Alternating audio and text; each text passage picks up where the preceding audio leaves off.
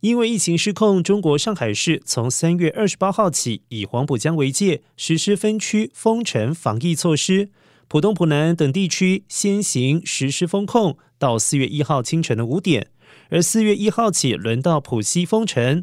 浦西人口更多，约有一千六百万人，封控范围更大，有十二个区，加上实施全域静态管理，浦东和浦南等区域也未能如期完全解封。上海市几乎是全封城的状态。上海市委书记李强前晚曾经提及，要采取全域静态管理，以尽早实现社会面清零。这意味着当地对封控区的防疫管理将会更加的严格。